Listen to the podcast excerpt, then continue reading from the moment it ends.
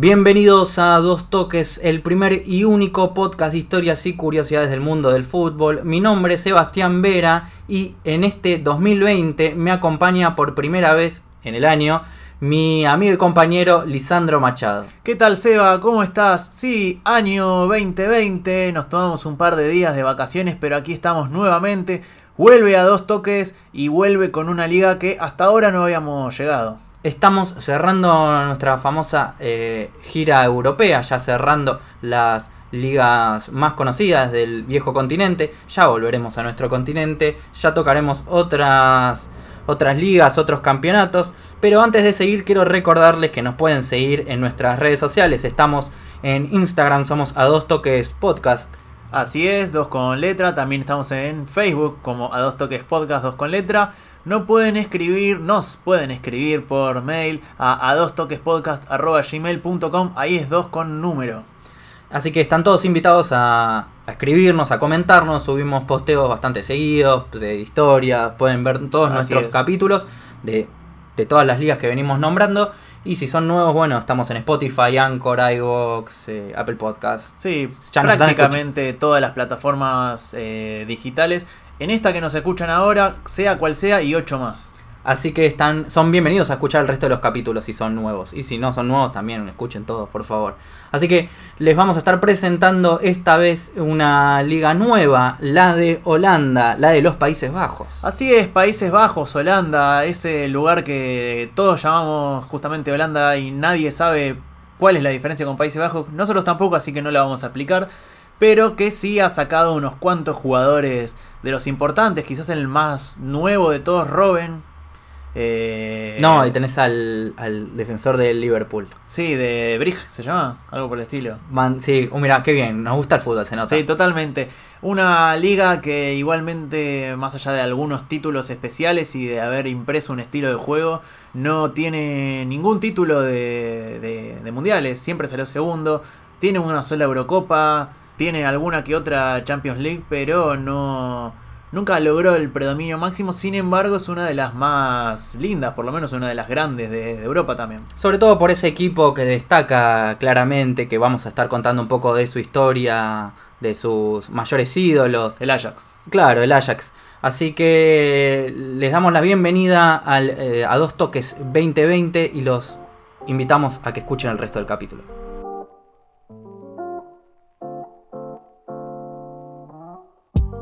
Permanentemente cuando hablamos de las diferentes ligas a lo largo del mundo, en general la profesionalización llega más o menos por la década del 30, en Argentina tenemos el 31, no recuerdo las fechas exactas de las demás ligas, pero siempre a lo largo de esa década, un poco antes, un poco después, se fue profesionalizando cada liga. La historia de la Eredivisie, este nombre extrañísimo de la primera división de Holanda, implica que la profesionalización llegó varios años más tarde. No sé si sabías ese dato. Buenísimo saberlo ahora. Bien, eso quiere decir que tiene más o menos 20 años menos de historia profesional, de historia de liga propiamente dicha, la liga holandesa. El primer torneo oficial, el campeonato neerlandés, que así se debería nombrar, sucedió en el año 1888-1889, era obviamente amateur, y lo jugaban los equipos RAP y BBA Spartan de Ámsterdam, el BB Concordia y Olimpia de Rotterdam, un tal Koning Kliske y Excelsior de Harlem y HBB Den Haag de La Haya. De todos esos sobrevive hoy el BBA que juega en la octava división, el Koning Kliske que juega en tercera y el BB Den Haag que juega en la quinta, todos amateur.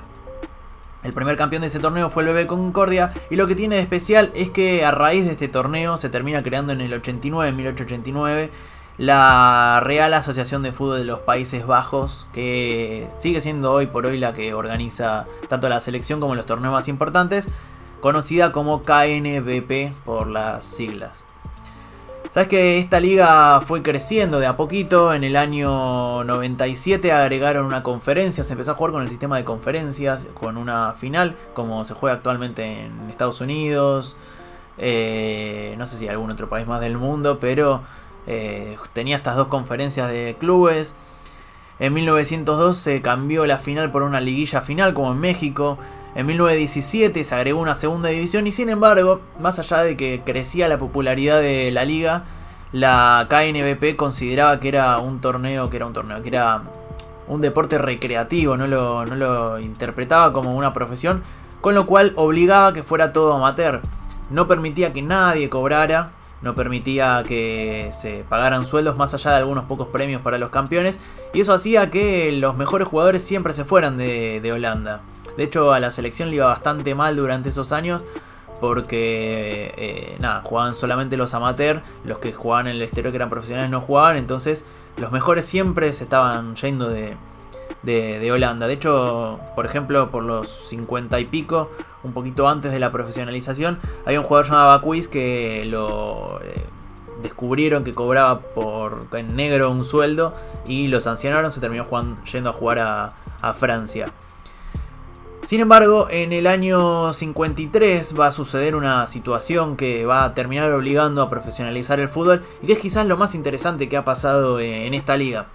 Estamos en el año 1953 y no sé si sabías que pasó una inundación importante ese año en los Países Bajos, entre el 31 de enero y el 1 de febrero. Una tormenta se cayó el dique y básicamente se inundó todo y se murieron casi 2.000 personas.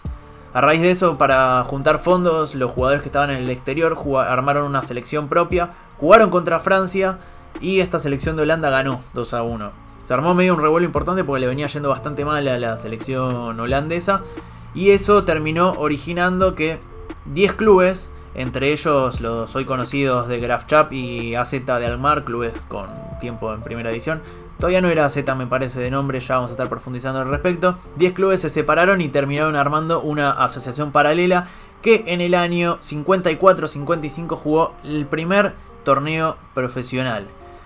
Ese primer torneo profesional de los 10 originales tenía 56 equipos divididos en 4 zonas. Una primera edición con 56 equipos. Casi, casi como el torneo argentino. Más o menos, más o menos, totalmente. La KNBP lo quiso boicotear todo el tiempo, no lo lograron.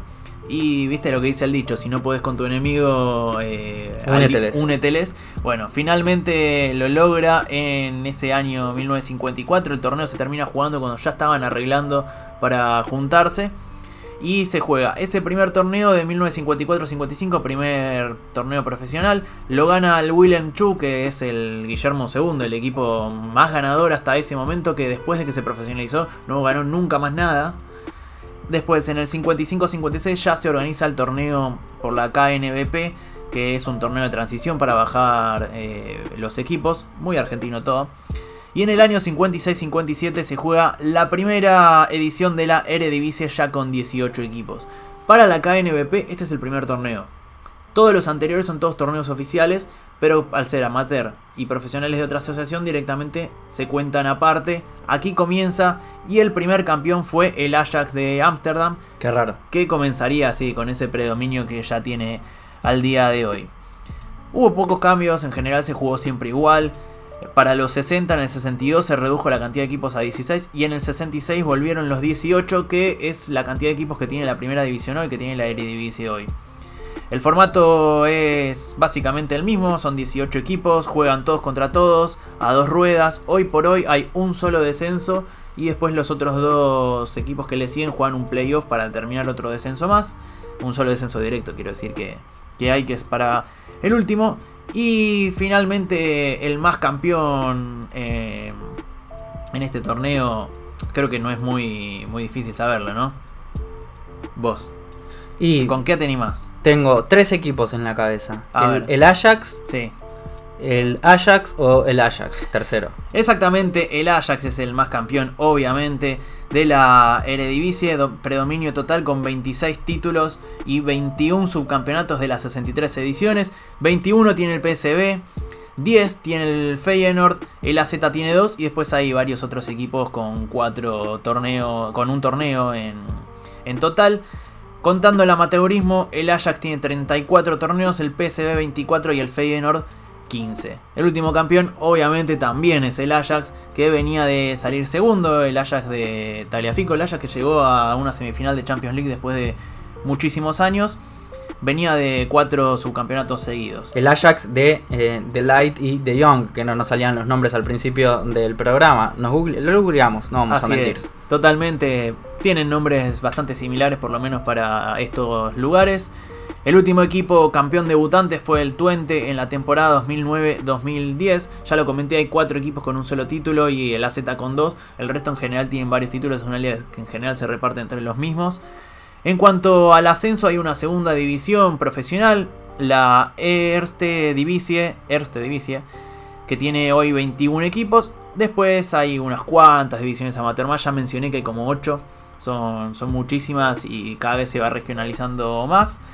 Y la Copa de los Países Bajos, llamada KNBB Becker, que es simplemente el- el nombre en neerlandés, se juega también desde la temporada 1898-99, pero al ser una copa, al tener un formato que no es de liga, se juega, eh, se cuenta siempre desde ese principio. Tuvo unas cuantas interrupciones, 20 en total, la última en el 59-60, y obviamente durante la Segunda Guerra Mundial se paró. El máximo campeón y también último campeón es el Ajax, obviamente con 19 copas, seguido por el Feyenoord con 13 y el PSB con 9. El último campeón debutante fue hace muy poquito, en 2017, el Vitesse que le ganó 2-0 a la Z y se convirtió justamente en eso, en el más reciente campeón debutante. Un dato de color sobre la Copa de los Países Bajos. Desde 1989 la final se juega siempre en el estadio de Kuip, que es la casa del Feyenoord. Eh, por más que pase esto, el más campeón es el clásico rival. Y la última vez que se agregó un- un- una final más fue en 2009-2010, que jugaron el Ajax y el Feyenoord y por única vez se jugó en ida y vuelta, es decir que la primera final se jugó en la cancha del Ajax y la de vuelta igualmente se jugó en el Feyenoord porque llegó a la final. Eso quiere decir que no detuvo esto de finales ininterrumpidas ahí en el estadio del Feyenoord. Creo que no sorprende a nadie saber que el Ajax es el más campeón de Holanda en absolutamente todas las competiciones, porque también es el más campeón de Champions y ya voy a estar hablando de eso en un ratito nada más. Y también tenemos la Supercopa, perdón, dicho que, que nos olvidemos, Sí. que justamente se llama Johan Cruyff, por el fallecido ídolo del que vamos a estar hablando dentro de muy poco. Y antes de seguir con lo que tengo para contar yo, quiero mandarle un saludo a Francisco Milanich, que es uno de nuestros oyentes que nos pidió esta liga y como siempre nos hacemos rogar, se la estamos trayendo recién al otro año. Así que Francisco, esto, este capítulo va dedicado para vos, así que espero que te guste, espero que estas historias no las conozcas por lo menos, y, o que te entretengan por lo menos. Y si no te gusta, comentanos y hacemos un segundo capítulo de Landa con las historias que más te gusten a vos. Claro. Dedicado para vos. No, ahora en serio, un saludo y muchas gracias por recomendarnos y darnos ideas también para siguientes capítulos. Así que yo voy a seguir eh, hablando sobre la Liga de Holanda. Tengo un par de datos curiosos y que no, no, no eran suficientes para hacer una historia de por sí, pero eso, valen lo suficiente como para nombrarlas. Para empezar, esta liga no le escapa a las fusiones. Tenemos en todos los países equipos que por distintos temas, sobre todo económicos, se terminan fusionando para poder existir. En Argentina hay muchísimos casos. Casi todos los clubes son fusiones de algo del barrio. Sí, por lo menos se absorben a alguien, se adapta a alguien, O se, o se desprenden de, eh, de fusiones en ese caso. Claro. Por ejemplo, River, de fusión de dos clubes distintos, qué sé yo. Eh, Boca también creo que es el caso que pasa exactamente lo mismo. Bueno, la, eh, eh, la liga holandesa no le escapa. Tenemos cuatro casos destacables. Tenemos uno en la ciudad de Enschede, que había dos equipos, el Sport Club Enschede y el Enschede Boys. Ambos estaban pasando por unas dificultades económicas, como venía diciendo antes, y desde 1961 había charlas para que ambas entidades coexistieran y se ayudaran mutuamente. Por eso el 11 de febrero del 50 el ci- eh, 65 acordaron la fusión de dos clubes y se convirtieron en el FC Twente, que vos nombraste antes, que fue campeón de la Eredivisie Hace poquito. hace poquito, así que tenemos uno de los campeones que justamente surge de una fusión. Tenemos el segundo caso que pasa casi simultáneamente, que es en Alkmaar. Había dos clubes profesionales, el Alkmaar 54, fundado en 1954, como muchos clubes que le ponen el año de su fundación, y el FC Sandstrek, que heredó la antigua licencia del Coger Football Club del 64. Tres años después, los clubes se fusionaron eh, y cada uno puso la inicial al club. El Alkmaar 54 le puso la A y el Sandstrek le puso la Z. Y así quedó el AZ67, se llamó en ese momento, que es conocido como la Z Sí, ahora. Alkmaar. Eh, el tercer caso pasa el primer, eh, primero de julio de 1970, cuando concluye el proceso alentado por el ayuntamiento de Utrecht, la fusión de tres clubes intermedios, el Eredivisie, de la Eredivisie, el 2, literalmente se llamaba 2, no en números, sino en letras, Hmm. el Elmwick, y si lo estoy pronunciando mal que me corrijan, y el Velox. Incluso había tradición entre ellos dos. El 2 había sido campeón en la segunda temporada de la, eh, de la en el 57-58, pero nada eh, podía eh, ayudarlo en la parte económica. El 2 tuvo bastantes crisis y estos dos otros clubes de la, de la ciudad tenían problemas también para existir. Por lo tanto, en, en 1970 se fusionaron los tres y se convirtió en una nueva, eh, nuevo equipo, el FC Utrecht, claramente por el ayuntamiento que, que financió Sí, casi que- todo la, el club. Así que ya tenemos un campeón de la Eredivisie que desapareció y es eh, un nuevo club. Sí. Algo que no sé, no recuerdo que haya pasado en otra liga. Un campeón que se haya tenido que transformar en la era de profesionalismo. En ¿no? Uruguay. En Uruguay, ¿te acordás que habíamos mencionado? Si quieren escuchar el capítulo de la Liga Uruguaya, los orígenes de Peñarol, que son heredados también de otro club, y todavía está la polémica de cuál es el club más viejo, cuál es el club que tiene más ¿Verdad? Porque torneos si locales. le contaban el, el campeonato al club que ya no existe más. Sí, sí, así que lo dejo ahí picando. Quiero que escuchen el capítulo de la Liga Uruguaya, así que acérquense, búsquenos en las diferentes plataformas y escuchen ese capítulo que hablamos al respecto. Y de paso me quiero quedar con algo, ya que venimos mencionando el tema de las palabras difíciles, que después vamos a seguir profundizando en un ratito nada más. Si hay alguien de todos los que nos escuchan, difícil tarea, que sepa hablar neerlandés, que nos escriba y nos mande alguna pronunciación bien hecha que nosotros la vamos a compartir. Es difícil, sabemos que prácticamente en Argentina no debe existir gente que lo hable, bien por lo menos. Pero si conoces, si sabes cómo se pronuncia bien, De otro país también, nos escuchan de muchos lados, así que si no sos argentino también sentiste Sí, totalmente. Estás invitado. Va Y el último, el, el último caso que tengo para destacar de las fusiones es en la década de 1950. Esta es la más complicada. En la ciudad de Kerkrade, en 1954, cuatro clubes se convirtieron en dos. El SB Bleiheide de 1914 se unió al Kerkrade Fútbol Club, que había sido fundado en el 26, para crear el Roda Sport. Hmm. Mientras que el Juliana SB, el primer club de Kerkrade, fue fundado en 1910, su- se unió al recién fundado Rapid 54 para formar el Rapid JC, eh, Rapid Juliana Combinatier. Combinación Rapid y Juliana, la traducción. Combinatier Mm. es algo que usan muchos clubes eh, en su nombre. No tardó mucho que en 1962 eh, 62, dos se convirtieron en uno, Rapid JC y el Roda Sport consolidaron una nueva fusión a finales de, eh, de junio para formar el Roda JC, el Roda Juliana Combinatier, Combinatier, que eh, sigue formando parte de la Eredivisie Sí. actualmente, creo que no, está o en la segunda división. Es un club que suele, es de todos estos que suben y bajan, que ca- algunas temporadas la juegan en segunda, otras en primera. No recuerdo exactamente en qué división está ahora, pero sí, está, si no está en primera, está en segunda. Tenés el caso más complicado, cuatro clubes que terminaron eh, formando uno. Hmm. que primero dos y después uno. Es- son bastante complicadas las fusiones. Y hay una fusión más, pero viene por otro lado, que es de un club que se llama NAC. Eh, surgió de la unión de dos clubes, el NOAD y el Advendo, en 1912. En- es conocido porque en 2003 cambió su nombre actualmente en NAC Breda y después ganó su primer título y único, que es el de la Liga de los Países Bajos, la Copa Sí. de los Países Bajos en la temporada del 21. Y en el 73 se proclamó campeón, perdón, ahora sí, en el 73 se eh, proclamó campeón de los Países Bajos. Después fue subcampeón varias veces. Se clasificó en el 2004 a la Champions, igual en la primera fase quedó fuera contra un equipo inglés. Pero el dato que destaca este equipo, fusionado, nacido de una fusión, es que tiene el nombre más largo de todo el mundo. El NAC eh, de Breda, eh, eh, las NAC, no son iniciales de letras propiamente dicho, son iniciales de oraciones. La N que viene del NOAD es Nooit op weg altig doorzetten, Hmm. que en holandés significa nunca te rindas, siempre continúa. La A fue del advenimiento del Advendo, del otro club que- del que formaba parte, que significa Anegnam door vermak in Newt door Spanning, por Dios, qué holandés que tengo, cuya traducción es agradable para el entrenamiento y útil para la relajación. Fa. Toma pa' vos.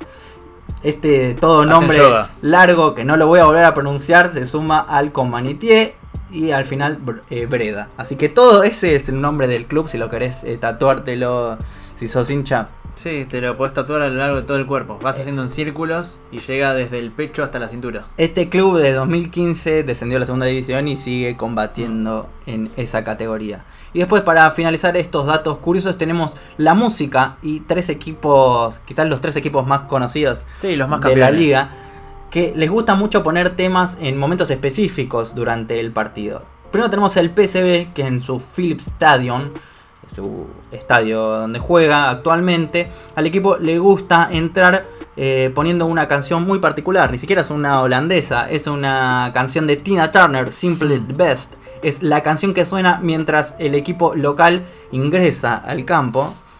Un poco... Está bien, qué sé yo. Si les gusta. Colorido. En el en Ámsterdam, ahora sí en el equipo más conocido de Holanda, en el Ajax, tenemos en el estadio de Johan- eh, llamado Johan Cruyff, tenemos que después del himno suena Blood, Sweat and Tranen, Sangre, Sudor y Lágrimas. Esta vez sí es una canción holandesa cantada por André Hassés, que falleció en el 2004, y suena a veces en vivo con cantantes que van y hacen cover sobre esta canción o directamente ponen eh, la canción original. Y volvemos a algo que sí ya es más colorido, que es el Feyenoord, que cada vez que hay un gol de los locales suena I Will Survive de Gloria Gaynor, conocido tema, así que espero que no paguen copyright. Sí. Siempre que hablamos así de canciones me hace acordar a los mundiales donde, o por lo menos el último, donde cada selección elegía qué canción pasar y que en el de Argentina sonó Damas gratis en el medio de Rusia. Ahí lo tenés. Eso, por eso nos reconocen en todo el mundo. Así que esos son los datos curiosos que tenemos sobre la liga holandesa.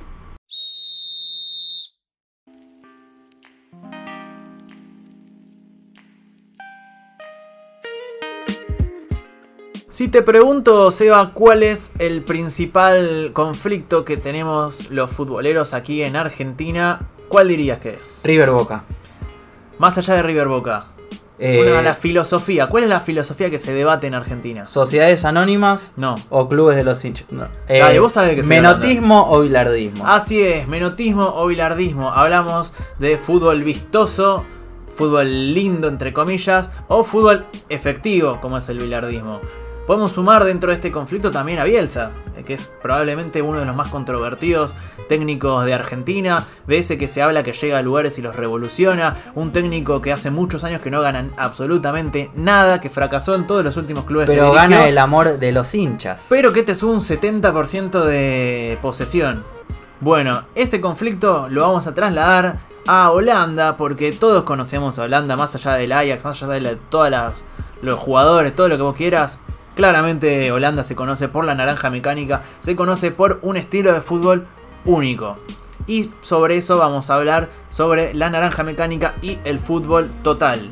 Antes de eso, quiero decirte que hay un antecedente de donde, según los diferentes libros de historia del fútbol, dice que se hereda este fútbol total, que es de la Hungría del 50. Esa Hungría que tenía, por ejemplo, a Puskas, que es el nombre de uno de los premios de, eh, la Liga Española aún hoy, que tenía Coxis y otros jugadores más de, que eran muy buenos en la época.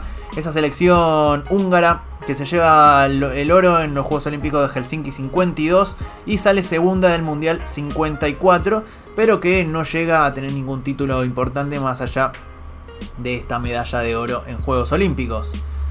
Esto se hereda y nos lleva a nuestra historia en 1970. En el año 69-70 el Feyenoord había ganado la Copa de Campeones, se convirtió en el primer equipo holandés en ganar una Liga de Campeones, no en el primer campeón internacional porque el Ajax ya había logrado y justamente el Ajax se convierte en el más grande de Holanda, más allá de que ya tenía varios títulos en esta época y es el que logra imprimir este fútbol total. Decimos que en el 66, 67 y 68 fue campeón de la Eredivisie, en el 68 fue campeón de Copa de Holanda, en la Copa Internacional 62 también salió campeón, que es lo que después se llamó Copa Intertoto. Finalmente en el 70-71 para tratar de salir de, esa herencia de- del Feyenoord del 69-70 sale a enfrentar su Champions League, su Copa de Europa con la intención de ganarla. En ese equipo jugaba Cruyff, jugaba Neskens, jugaba Kroll, Rep y el húngaro Kovacs y con ese tremendo equipo termina saliendo campeón ganándole al Panathinaikos de Grecia en la final. El Panathinaikos termina jugando el Intercontinental porque ya el Feyenoord en la Intercontinental anterior había tenido ciertos problemas de seguridad frente a Nacional de Uruguay. entonces decidieron no jugarla. Además del 70-71, ese equipo gana la Champions 71-72 frente al Inter, la 72-73 frente a la Juventus y se convierte de esta manera en el primer club en lograr tres títulos seguidos de Champions League luego del Real Madrid que había ganado todos los primeros títulos. Y además en el 72 logra la Copa Intercontinental al ganarle 3 a 0 en Holanda Independiente después del 1 a 1 en Avellaneda. Además de eso logra 5 de las 10 ligas en la década de los 70, se convierte en el absoluto máximo ganador. Estos son solamente números. Eh, lo menciono rápidamente y al principio me parece que no es lo más interesante de esta historia de fútbol total, sino hablar de fútbol, hablar de qué se trataba, de qué significaba esa naranja mecánica y de qué manera se traslada a la selección. Básicamente el fútbol total tiene ciertos conceptos. Mucha posición, continuo reemplazo de posiciones, velocidad, toques, físico, conocimiento del campo, inteligencia, filosofía. Es importante esta palabra, filosofía, era un fútbol que se creía en este fútbol. Se creía en que los jugadores en cada una de las líneas podían jugar en cualquier posición, como el Roberto Carlos del PES en nuestra adolescencia que lo poníamos de delantero. Bueno, Holanda lo hacía con absolutamente todos los jugadores. Corría para adelante el lateral, tenía un jugador que lo cubriera. Corría para atrás, corría para adelante el mediocampista y quizás bajaba el delantero. Todos tocaban, todos tenían la pelota, todos salían jugando. Era un fútbol que yo creo que revolucionó el fútbol. En los 70 cambia para siempre el fútbol internacional, sobre todo el fútbol holandés, a través de este sistema, de este equipo heredado, porque claramente el Ajax si había ganado tres Champions, medio equipo era del Ajax. Entonces todo eso se, trasladaba y jugaban a este fútbol total. Justamente el concepto de total tiene que ver con eso, con todos los jugadores jugando en todas las posiciones, pegándole, teniendo la pelota y sobre todo jugando con mucha, mucha, mucha posesión y creyendo en el compañero.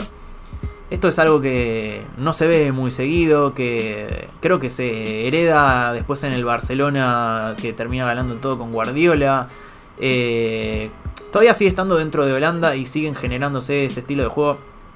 De hecho, hace un ratito mencionaba el Ajax que salió, que llegó a la semifinal de, Champions, un poco heredaba eso y por eso los holandeses estaban tan contentos, con los jugadores todo el tiempo escalando, todo el tiempo subiendo, bajando y eh, teniendo mucho juego. Esto también requiere mucho esfuerzo físico, necesitas tener a los jugadores al 100% porque si no, no te puedes bancar. Hoy en Argentina creo que ningún equipo podría jugar 100% con este estilo de juego, sino bajando, que es la, herencia que, tenemos en Argentina. River, por ejemplo, eh, en su momento el Independiente de Holland, equipos que jugaban con la pelota, que tenían esta posición, pero que no había tanto reemplazo de, de posiciones.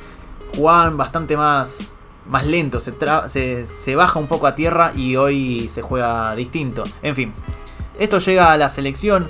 Se suman Rizkard, Koeman, Gullit, Marco Van Basten. De hecho, al Barcelona lo mencionaba a propósito porque Rizkard fue el primer campeón de. Rijkaard. Rijkaard, bueno.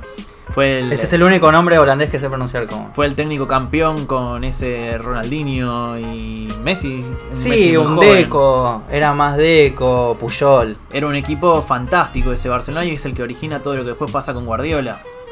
La gran deuda de este Holanda que había generado tres Champions League y que había llegado a, los grandes planos fue que no logró salir campeón de nada. Perdió la final de Alemania 74, la final de Argentina 78, salió tercero en la Euro 76 de Yugoslavia y después estuvo muchos años sin jugar eh, Eurocopa. Recién en el 88, si no me equivoco, fue la primera Eurocopa y única que logra ganar Holanda. Es el único título hasta ahora que tiene la selección. Ese es quizás el máximo estigma. Holanda siempre perdió las finales que jugó. Eh, hace poquito jugó una final de mundial. En el 2010 llegó a la final contra, España. Perdió en tiempo extra, después perdió en semifinal en 2014. 2018 no clasificó. Es una selección que, bueno, hacíamos el chiste de Bielsa al principio de esta charla y a Holanda le pasa lo mismo. Holanda tenía un fútbol muy vistoso, era para mucha gente el mejor equipo del mundo y sin embargo no salía campeón. Hay, de hecho, ESPN, según ESPN, fue el mejor, la mejor selección de la historia, que a mi gusto, sin títulos, es imposible nombrar mejor selección a nadie, pero sí una de las más vistosas y una de las más conocidas. Ahora hay, hay un, renacimiento en el fútbol eh, holandés, porque siempre tuvo como figuras, como nombramos antes, Robben. Snyder, que tenía jugadores que llegaban, pero que, al momento de acoplarse a la selección como que no llegaban. Ahora, como nombramos tiene tres o cuatro Sí. jugadores que ya están y jugaron juntos. Por ejemplo, estos de Light y de Young que jugaron juntos en el Ajax justamente y ahora están en equipos tops. Tenés a Van Dijk que te- lo tenés en el Liverpool. Y hay un condimento que es la base de- del fútbol total, que es un equipo. Que Más se allá de conozcan. los nombres, hay un que equipo. se conozcan. Y yo creo que, así como la había heredado de Hungría, hoy Bélgica está generando un estilo de fútbol así. Pero fíjate cómo 40 años después, 50 ya, porque estamos en 2020, se sigue hablando de este fútbol total y de esto que logró el Ajax, que logró Holanda y que probablemente para todos cuando escuchan Holanda es lo primero y prácticamente lo único que se les ocurre, más allá de la reina máxima. O sea, que es nuestra en realidad. Que es nuestra, exactamente. No, igual fuera de joda. La naranja mecánica es probablemente la mayor herencia y lo mejor que tuvo este Holanda, esta liga, heredada de este fútbol total del Ajax. Y viniendo del fútbol total, la estrella de ese- esos dos equipos era Johan Cruyff, conocidísimo, quizás el jugador holandés más conocido de la historia. Sí, que le da nombre a la cancha del Ajax, a la Supercopa y prácticamente cada cosa nueva que sale le ponen Cruyff porque es, sí, el mejor de la historia de Holanda. Y al, histori- al estadio de la cantera del Barcelona, creo que también se llama así ahora, porque tiene una historia muy ligada al club catalán que ahora vamos a estar contando. La historia empieza con su verdadero nombre, Hendrik Johannes Cruyff. Eh, su historia comienza el 25 de abril de 1947 en las afueras de Ámsterdam. Sus padres eran Germanus Cornelius Cruyff y Petronella Bernarda Dreiger, que eran dueños de una tienda de frutas y verduras. Petronella, al mismo tiempo, trabajaba como personal de limpieza en el Ajax Club, que le quedaba a menos de un kilómetro. Era. Cuando era, ¿Iba a jugar ahí o iba a jugar ahí?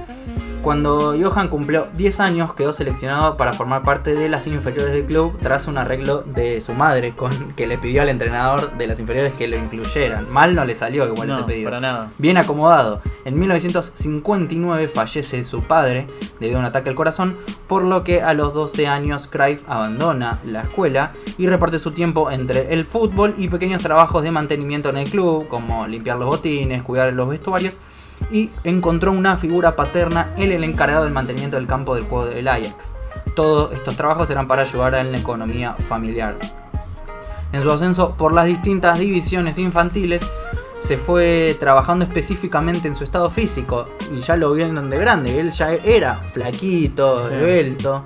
Entonces era o apostar a su juego o porque si lo chocaban se lo llevaban puesto. Es básicamente eh, el físico común de prácticamente todos los cracks. Vos tenés jugadores corpulentos que generalmente son delanteros o defensores o arqueros y que son realmente de, mucho físico. Y estos jugadores inteligentes que te cambian el partido, que en general son todos flaquitos, son todos Messi. Hasta el 15 de noviembre de 1964 eh, es la fecha donde debutó en la primera contra el Groningen y a sus 17 años marcó su primer gol en ese mismo encuentro, algo que se repetiría cada vez que Johan eh, debutaba en un equipo, casi siempre metía un gol. Pero la explosión llegó recién en la siguiente temporada. En el transcurso del torneo marcó 25 goles en 23 partidos y el Ajax se consagró campeón. En la temporada 66-67 consiguió el bicampeonato y le sumó la Copa de los Países Bajos, en la que estábamos nombrando muchísimo durante este capítulo. Johan terminó la temporada como el máximo goleador de la liga con 33 goles. Esa misma temporada debutó en la selección de Holanda, pre o justo en el momento que se transformaba ya en la, en la naranja mecánica Sí. y marcó el gol del empate frente a Hungría en el último minuto. Su primer partido, su primer gol. Pero en su segundo encuentro con la selección lo expulsan frente a Checoslovaquia y es sancionado por la misma federación por un año. Así que está un año sin jugar en la selección. Pero no lo frena a nivel clubes. En la temporada 66, eh, 67-68 gana la liga por tercera vez consecutiva. Cruyff se casa con Danny Koster y de, fruto de este matrimonio tiene tres hijos. Primero dos hijas, Chantal, eh, Susila en el 72 y Jordi que nace después, que tiene, un, eh, tiene algo muy particular en su nombre, que lo voy a estar contando después porque falta para esto. Dale. Este último lleva, en el 69 llega a su primer final de la Copa de Europa contra el Milan, pero el equipo italiano termina ganando por 4 a 1. En el 70 Cruyff gana su segundo doblete de la liga y Copa de los Países Bajos, pero al comienzo de la siguiente temporada sufrió una lesión en la ingle que no le permitió regresar eh, hasta finales de ese mismo año. Y en su retorno contra el PSV, otro de los grandes de Holanda, eh, hay un hito que marca el resto de su figura, más allá del fútbol. Cuando tenía que regresar, él ya no podía usar el número 9, que llevaba por lo general en su espalda, porque ya lo estaba usando un compañero que sí estaba jugando, eh, Jerry Muren, que era el titular en ese momento, por lo cual Johan decidió elegir cualquier otro número. Decidió usar el 14, lo cual fue un poco extraño porque en esos momentos era habitual que los titulares fueran del 1 al 11 Claro. y los suplentes usaban el resto de los números. Por lo cual Johan eh, ingresó siendo titular, pero usando la número 14. Los periódicos y los medios se hicieron eco de volvió Johan, pero no volvió su número. Y a él, como siempre, le gustó llevar la contra, ser un poco rebelde, un poco ególatra también al mismo tiempo. Dijo, bueno, aparte de ahora entonces usó el 14. Si a ustedes no les copa, a mí sí. Por lo cual es el número que usó el resto de su carrera. Es por, ves las camisetas de él, siempre tiene el 14. Sí, las de Holanda de hoy que se venden las réplicas se venden con el 14. Yo tengo una de esas. Así que en su máximo esplendor de juego, tanto personal como grupal, el Ajax gana las tres Copas de Europa que estábamos nombrando antes consecutivamente, el 70-73. Y también se adjudica la Supercopa de Europa y la Intercontinental del 72. Estos fueron sus únicos títulos internacionales en toda su carrera como jugador. También es elegido como el mejor jugador europeo por la revista France Football en el 71 y el 73 y se le otorga el famoso balón de oro. Igual, eh, eh, yo digo europeo porque en esa época se le decía del mundo, lo cual era eh, mentira porque no, no seleccionaban jugadores que no fueran europeos propiamente dicho. Sí, ahí está siempre el conflicto de Maradona y Hugo Sánchez protestando porque no recibieron O Pelé, Pelé también. Pelé, sí. Era el mejor jugador del mundo, pero le estaban dando el balón de oro a otro jugador europeo. La ruptura con el Ajax llega en la temporada 73-74. Primero pierde la capitanía después de que sus compañeros votaran que se le quitara la banda y se le diera a otro compañero. Y después con el club holandés que estaba negociando su pase al Real Madrid sin que el jugador lo supiera. Y como digo, una constante en su carácter de rebelde, de ególatra, de sentirse, no sé, de querer llevar la contra siempre, decide él mismo negociar con el Barcelona, Sí. el club contrario, clásico rival al Real Madrid, y eh, arregla su pase por 100 millones de pesetas, que era el más caro hasta ese momento, y creo que 12 mil dólares mensuales. Cruyff fue recibido por este motivo. Eh, fue recibido en el Barcelona como un ídolo y ya salvador. El club llevaba 14 años consecutivos sin ganar un campeonato de la liga y el Real Madrid se lo venía pasando por encima. Como siempre, el holandés debutó y marcó. Esta vez fueron dos goles contra el Granada. Y desde ese encuentro el Barcelona no perdió ni un solo partido y rompió el maleficio. Terminó dando vuelta a la historia y ganó ese mismo campeonato en el que estaba debutando. No solo eso, sino que en febrero, antes de que se termine el campeonato, eh, le pega un baile tremendo al Real Madrid en el Santiago Bernabéu. Le gana 5-0, algo que recién se repetiría con uno de sus pupilos, se podría decir, con Pep Guardiola a cargo del club catalán, que también le termina ganando 5 0 al Real Madrid en su casa. Para terminar de joder a los madrilenses y específicamente a Franco, que era el dictador en ese momento, nace el tercer hijo de Cruyff, el que nombré antes, Jordi. ¿Qué tiene de extraño esto? Jordi es un nombre catalán. Sí. Está, es de un eh, santo patrón de Cataluña, el Sant Jordi.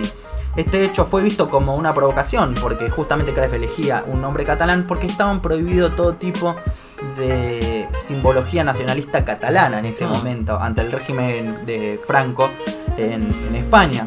¿Qué hizo eh, Johan? No lo podía seleccionar en España, entonces llevó y anotó a su hijo en Holanda, que le podía poner el nombre que se quisiera, y lo anotó como Jordi. Por lo cual ya su hijo nacía catalán con un nombre catalán prohibido.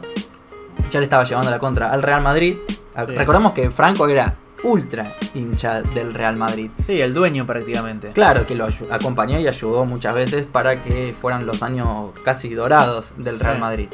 En el 74 llega el Mundial de Alemania Federal que nombrábamos antes con el fútbol total. La naranja mecánica tenía todo para llevarse puesto a todos los equipos. El- pero antes del Mundial se produce otro hecho que forma parte de su, su figura, más allá del fútbol. ¿Qué pasa? La selección holandesa tenía Adidas como sponsor Mm. con las tres tiras, la marca alemana. Y Johan tenía a otra marca de supuestamente el hermano, ¿no? Sí, Puma, Puma. que era otro alemán. Que eh, llevaba esa marca como distintivo, usaba los botines, la ropa deportiva. Y Johan dijo que no estaba de acuerdo con usar ropa de otra marca que no fuera la que él usaba. Lo cual era ridículo porque en Barcelona no estaba usando Adidas, creo, en ese momento. ¿Y qué hace? Dice, yo eh, no voy a usar la camiseta esa, sino una con dos tiras. Ah. Así que ahora cuando te compras la réplica que nombrabas antes, Tiene dos tiras. la 14 y tiene dos tiras en vez de tres. No es porque sea trucha y Adidas no pueda reproducirla, digo porque es porque Johan usó solo dos líneas. Más allá de este pequeño hecho que no tiene nada que ver con lo futbolístico, eh, en la primera ronda le gana la naranja americana, gana a Uruguay, a Bulgaria y empata con Suecia. Sale primero y en la segunda ronda ya se cruza con pesos pesados. Pero le gana 4-0 a la selección argentina, dos goles de Cruyff. Yo cuando entrevisté a Perfumo, que formaba parte de esa selección, dijo que casi le arruinó el fútbol. Quiso dejar porque la selección argentina estaba muy mal preparada. Después de eso recién llega Menotti a adaptar la selección argentina con lo que es en serio una selección de verdad, con Sí. el lugar de entrenamiento donde entrena en este momento Argentina, qué sé yo. Dijo que antes de, ese, antes de ese mundial se juntaron dos días antes, imagínate. El segundo partido de Holanda fue contra Alemania Democrática, recordemos había dos alemanes en ese momento, volvió a salir victorioso 2 a 0 y el tercer encuentro fue... eh, eh, no me acuerdo con qué había hecho contra Brasil, perdón, ahí está contra Brasil y que ganan por dos goles, lo cual le da el pase a la final. Enfrente tenían a la otra Alemania, la federal capitaneada por Franz Beckenbauer, otro ídolo histórico del fútbol. El seleccionado de los Países Bajos comenzó ganando gracias a 16 toques sin intervención alemana en el primer minuto del juego, lo cual culminó en que a Cruyff lo bajaran en el área contraria, fue penal y Neskens marcó el penal eh, al principio del partido. Eh, Holanda estaba ganando. Pero antes de que termine el primer tiempo, Alemania se lo da vuelta con un gol en el último minuto de Müller. Y esta es una ventaja que Holanda no pudo romper. Es algo que caracterizó mucho a este fútbol total. De tener mucho juego, mucha llegada, pero poca definición. Que es lo que justamente le terminó costando a Holanda este mundial. En las dos temporadas siguientes con el Barcelona no consiguió ningún título, aunque Johan continuó marcando la diferencia. Del 75 al 76 jugó 29 partidos en la liga y marcó 6 goles. Esa misma temporada comienzan sus problemas con el entrenador, Weisweiler, no sé, no lo estoy pronunciando bien claramente. Después de una sustitución contra, en la liga contra el Sevilla y perdiendo 2 a 0, el entrenador lo saca a Johan, justificando que el cambio, el cambio porque decía que el holandés no jugaba bien fuera del Camp Nou.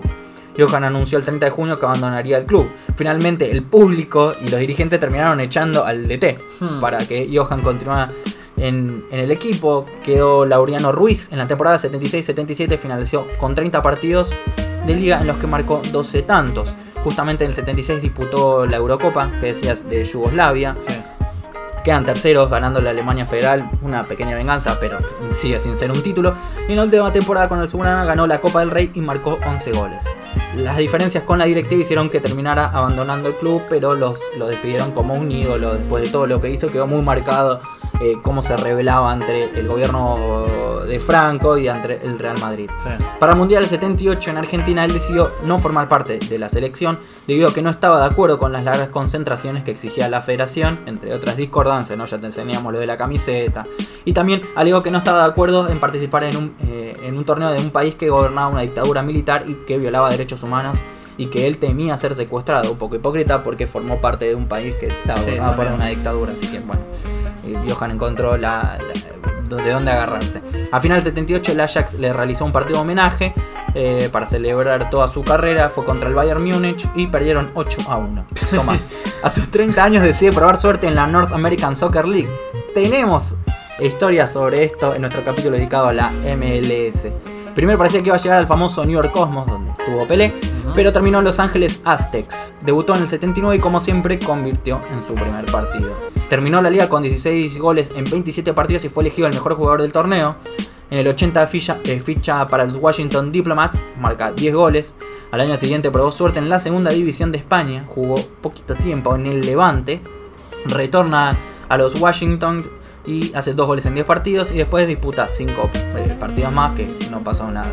Cuando parecía que el retiro se acercaba a Cruyff, volvió a sus inicios y a los 34 años vuelve al Ajax. En su estadía ganó dos ligas y una copa más. En esta etapa inventó el penal indirecto. No sé si te acordás que lo reprodujo Messi hace poco cuando todavía existía la MLS en el Barcelona. En vez de patear directamente el penal, Messi eh, adelanta la pelota un poco para que su compañero, en este caso fue Suárez, llegue. Sí. Y la idea era que se la devuelva a Messi. Pero Suárez dijo que vio, que vio que lo iban a marcar, así que directamente pateó y Suárez marcó el gol. Pero es un penal indirecto porque no patea directamente al arco, ¿no? No sé si antes de, de esto de Cruyff estaba permitido, lo habrá medio que inventado él a medio a presión. Probablemente. En su última temporada bajó mucho su nivel debido al fallecimiento de la figura paterna que tenía en la juventud, el encargado del mantenimiento del campo de juego del Ajax que nombré antes, y el presidente del club decide no renovarle. Por esta razón, a los 37 años, Cruyff ficha para el clásico rival del Ajax, el Feyenoord de Rotterdam, en lo que es su última temporada consigue hacer un doblete. No, se pasa de club y gana la liga y la Copa de los Países Bajos, además de ser designado como el mejor jugador de la Eredivisie. O sea que era totalmente psicológico lo que tenía Cruyff, que nada más no quería estar en el Ajax, en su última etapa. Parece.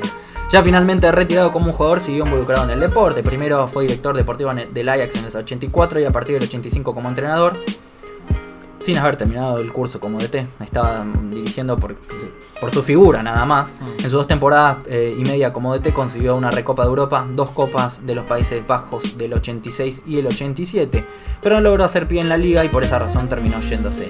A mediados del 88 retorna a Barcelona, lo cual casi siempre fue su hogar, y volvió a vivir una crisis deportiva, que volvía a vivir una crisis deportiva y económica, así que Cruyff llegaba como otra vez un salvador.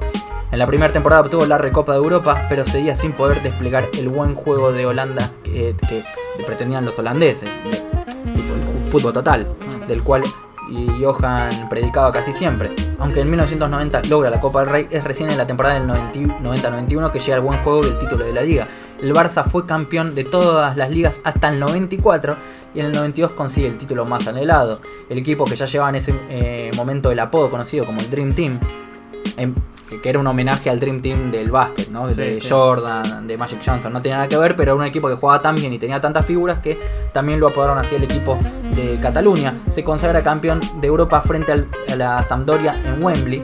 Los catalanes consiguieron el título por primera vez en su historia y también se terminó sumando la Supercopa de Europa. El Barcelona repitió final en el 94, pero esta vez cayó ante el Milan.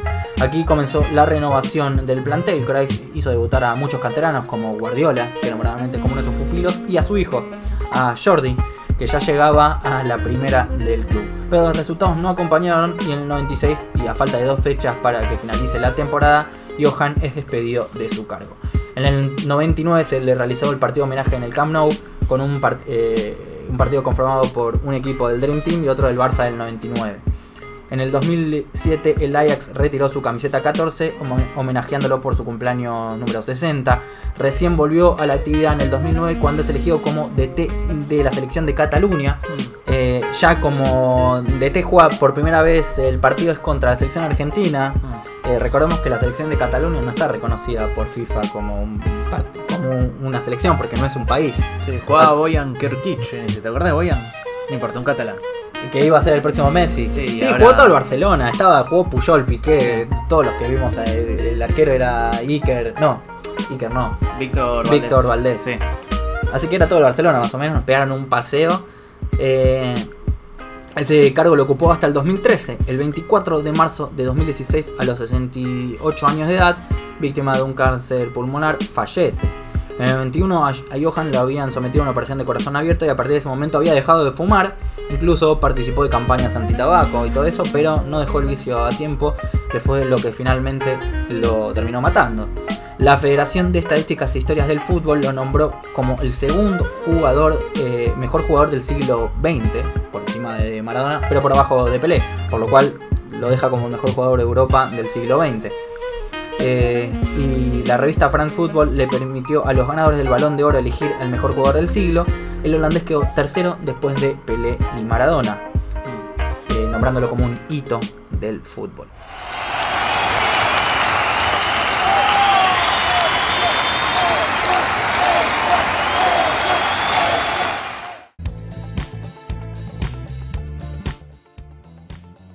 Y hasta acá el episodio dedicado a la liga holandesa, la liga de los Países Bajos. Así es, eh, hemos llegado por fin a cubrir prácticamente todas las ligas importantes de Europa y también de alguna u otra manera hemos llegado a uno de los mejores jugadores de la historia del fútbol que es Johan Cruyff. Si es un top 10 por lo menos eh, Johan está, por lo menos. Sí, sin duda. No sabemos en qué posición poner en la que vos quieras, pero está. Así que ya no nos podemos escapar a eso. En el próximo capítulo de Argentina se viene lo de Maradona. Puede ser, ya lo estaremos eh, evaluando. Igualmente sobre Maradona hablamos en el capítulo de Argentina en su etapa como DT. Y así que justo si después quieren- lo seleccionaron, perdón, y justo después lo seleccionaron como DT de gimnasia, sé que le traemos suerte. ¿Dónde lo pueden escuchar? Lo pueden escuchar en todas las redes sociales, como en todas las plataformas, quiero decir, como este y todos los capítulos de A Dos Toques. Estamos en Spotify, estamos en Anchor, estamos en iBox, estamos en Breaker, en Google Podcast, en iTunes y donde sea que se te ocurra, el, más escuchado en tu país, ahí estamos. Eh, están. Este sería el capítulo 16, si no me equivoco. Y hay 5 especiales más. Tenés más de 20 capítulos para escuchar. Así que dedícate a ponerle el oído, a aprovechar el verano sudamericano o el invierno europeo y estadounidense. Para dedicarle tiempo a escuchar sobre fútbol.